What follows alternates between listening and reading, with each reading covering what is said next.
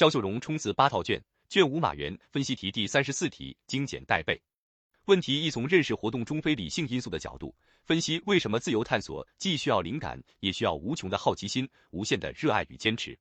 原理：认识活动是一个复杂的运动过程，表现为无论在感性认识中还是在理性认识中，都有非理性因素的作用。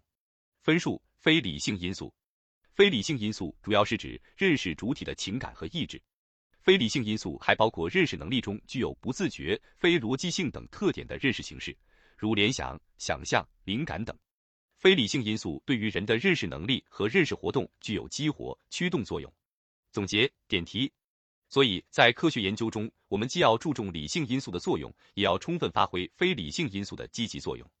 问题二：分析解决产业难题和推进基础研究，两者相互促进所体现的认识世界和改造世界的辩证关系。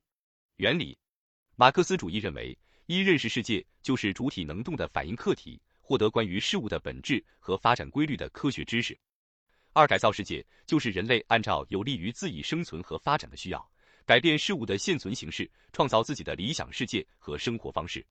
分数：二者的关系，认识世界和改造世界是相互依赖、相互制约的辩证统一关系。